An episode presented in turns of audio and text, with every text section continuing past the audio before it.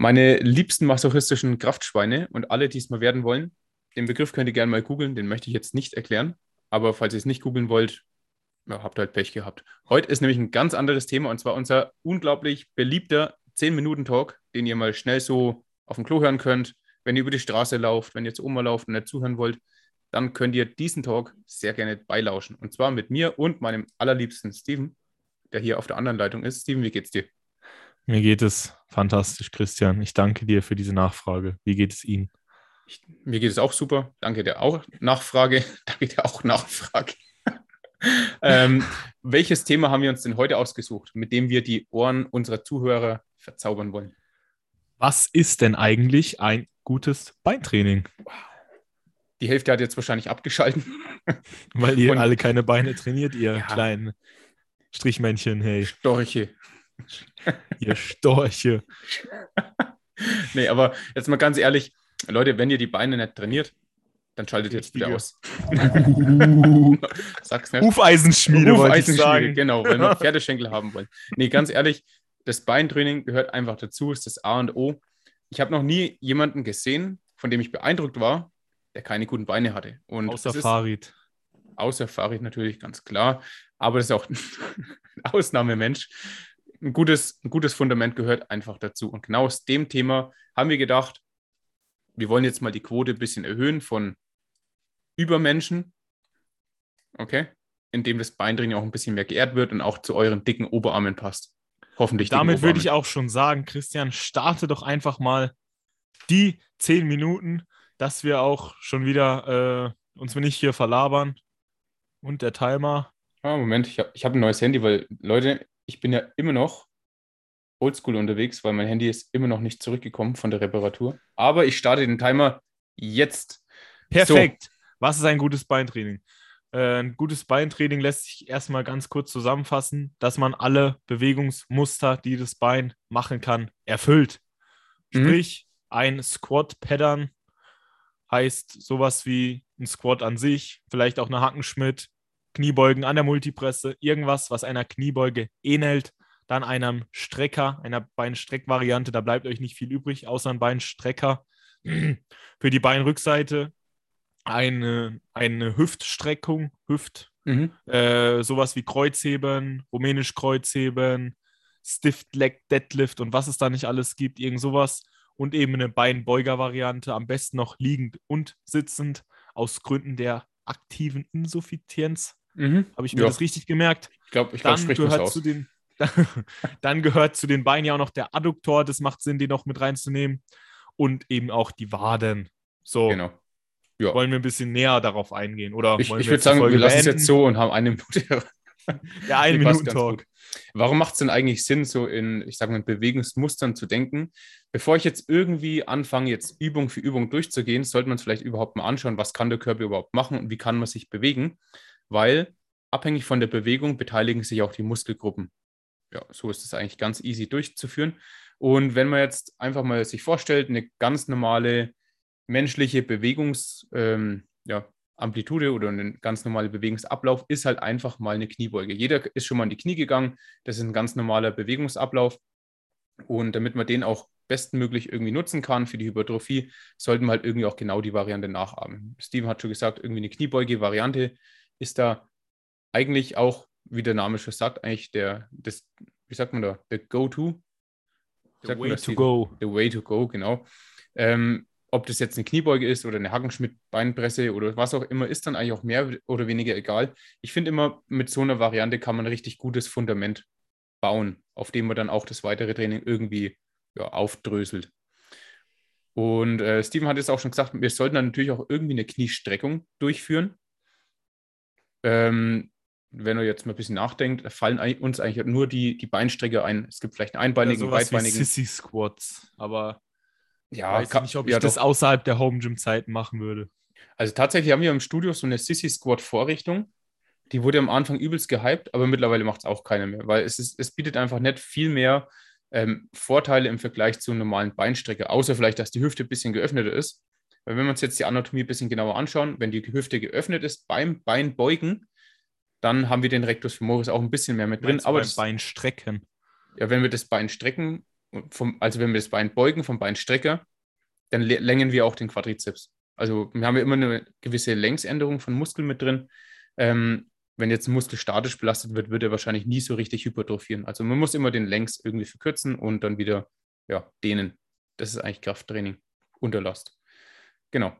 Willst du ein bisschen auf den Beinstrecker eingehen? Wobei eigentlich ist ja ein Beinstrecker eigentlich selbst Beinstrecker wäre am besten, ähm, was mir auch aufgefallen ist, seitdem spüre ich nicht viel besser, um so, so, weit, äh, so weit wie möglich, wie halt euer Beinstrecker es zulässt, nach hinten lehnen. Am besten aus anatomischer Sicht wäre sogar ein Beinstrecker im Liegen. Ja, genau. Weil dann ist eure Hüfte nicht äh, gebeugt. Also ist ja logisch, wenn ihr sitzt, dann habt ihr einen anderen Winkel von Bein zu Bauch, als ihr hättet, wenn ihr liegen würdet. Darum macht es Sinn, sich möglichst weit in den Sitz reinzulegen, beziehungsweise, wenn es geht, den Sitz möglichst weit nach hinten zu stellen. Und seitdem merke ich auch einen viel besseren Zug. Und wenn ihr mal so ein bisschen im Bodybuilding-Bereich rumguckt, welchem Bodybuilder wird nachgesagt, die besten Beine gehabt zu haben? Dem Herr oh. Platz, Tom Platz. Und der Kollege hat einen Beinstrecker im Liegen gemacht. Und der hat Quads, das ist nicht von der Welt. Also probiert es irgendwie aus, euch möglichst weit nach hinten zu lehnen. Was auch immer dazu gesagt werden muss bei solchen Maschinen wie Beinstrecker oder Beinbeuger, passt euch der Maschine an, heißt, dass euer Gelenk dem Gelenk in Anführungszeichen der Maschine auf gleicher Höhe ist. Genau. Das ist immer relativ leicht festzustellen, wenn das Polster dann an eurem Schienbein hoch und runter wandert, dann ist da irgendwas nicht richtig eingestellt. Mhm. Also vielleicht äh, für die, die es jetzt noch nicht ganz verstanden haben, da wo sich die Maschine dreht, also der Teil, also meistens haben wir irgendwie einen Hebel, der sich bewegt und der dreht sich halt an einem gewissen Punkt drin. Und an dieser Drehachse sollte auch die Drehachse von deinem beteiligten Gelenk sein, also in dem Sinne das Knie. Und dann ist es richtig eingestellt. Und vielleicht die, äh, fair, äh, die Fußspitzen leicht zu euch ziehen, wenn ihr noch so Ansteuerungsprobleme habt. Das kann auch helfen. Und wenn ihr besonders beziehungsweise so leichte Akzente eher in den äußeren Kopf setzen wollt, weil euch der Schwung ein bisschen fehlt, könntet ihr die Füße so ein bisschen nach innen zeigen lassen. Das hat mein Coach mir damals mitgegeben als Tipp. Wenn man ja. so ein bisschen, man kann nie sagen, das ist genau das Gleiche wie äh, ich trainiere jetzt nur die obere Brust oder ich trainiere die untere Brust. Ihr trainiert immer die Brust, aber ihr könnt Akzente setzen, in welchem Bereich das Volumen ein bisschen mehr reingestreckt werden soll. Und genauso ja. ist es halt beim Beinstrecker auch. Wenn ihr die Zehenspitzen ein bisschen nach innen macht, dann könnt ihr ein bisschen mehr aus dem äußeren Kopf rauskitzeln mhm. und der fehlt halt vielen. Genau. Ja, und dann haben wir eigentlich schon ziemlich alles abgedeckt. Also ich finde, es macht immer irgendwie eine relativ freie Bewegung Sinn. Also Hackenschmidt in der Multipresse oder freie äh, Kniebeugen. Ähm, dann Beinstrecken natürlich auch und vielleicht noch irgendeine Maschinenübung. Ganz oder was ich noch empfehlen würde, wäre irgendeine unilaterale Übung, um Disbalancen zu erkennen, bevor sie überhaupt entstehen. Ja. Und ich persönlich kann bei unilateralen Übungen besser pushen. Zum Beispiel, wenn bei der, äh, bei der Beinpresse reden wir jetzt mal von 400 bei beiden, dann sind es logischerweise 200 bei einem Bein. Und diese 200 sind halt insgesamt nicht so viel Last, Gesamtlast, die dann auf dem Körper sind, wie 400.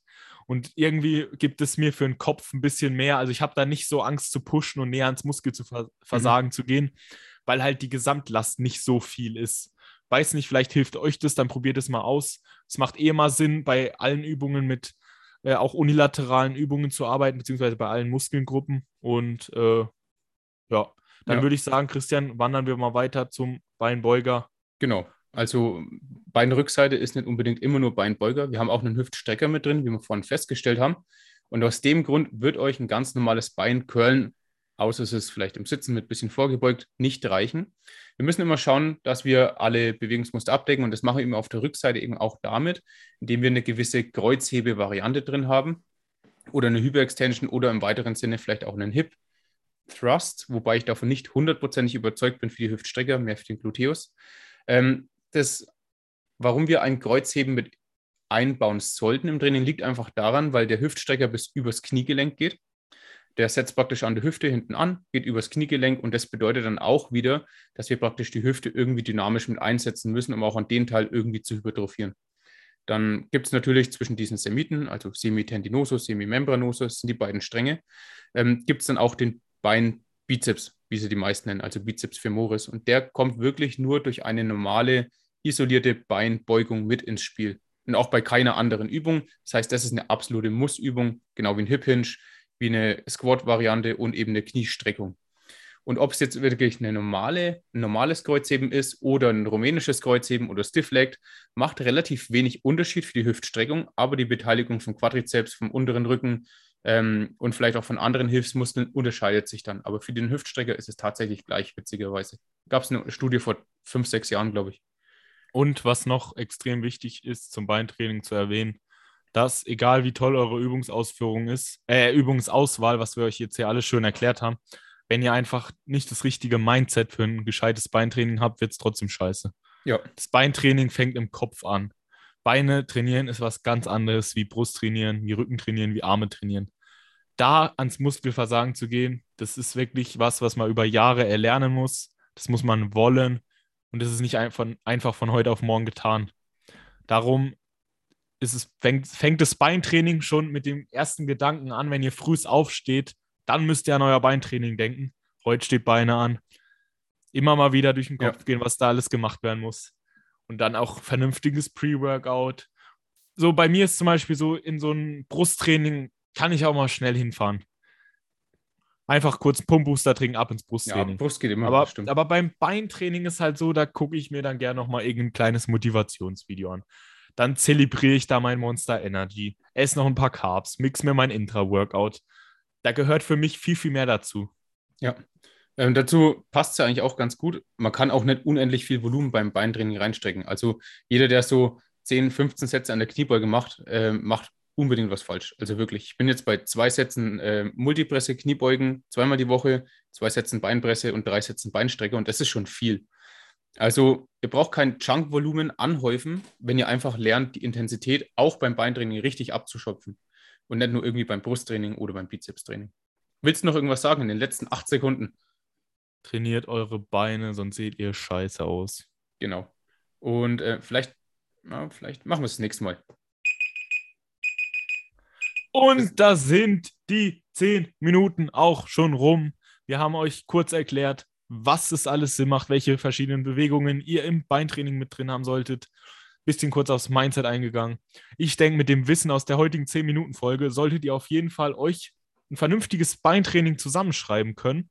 Und falls nicht, dann könnt ihr natürlich auch in unser Coaching kommen. Das wäre natürlich noch besser. Dann machen wir das nämlich für euch. Das, sind, das ist natürlich Fortschritt vorgesichert. Das ist, äh, unterschreibt Geht ihr schon. nicht anders. Das ist mit drin.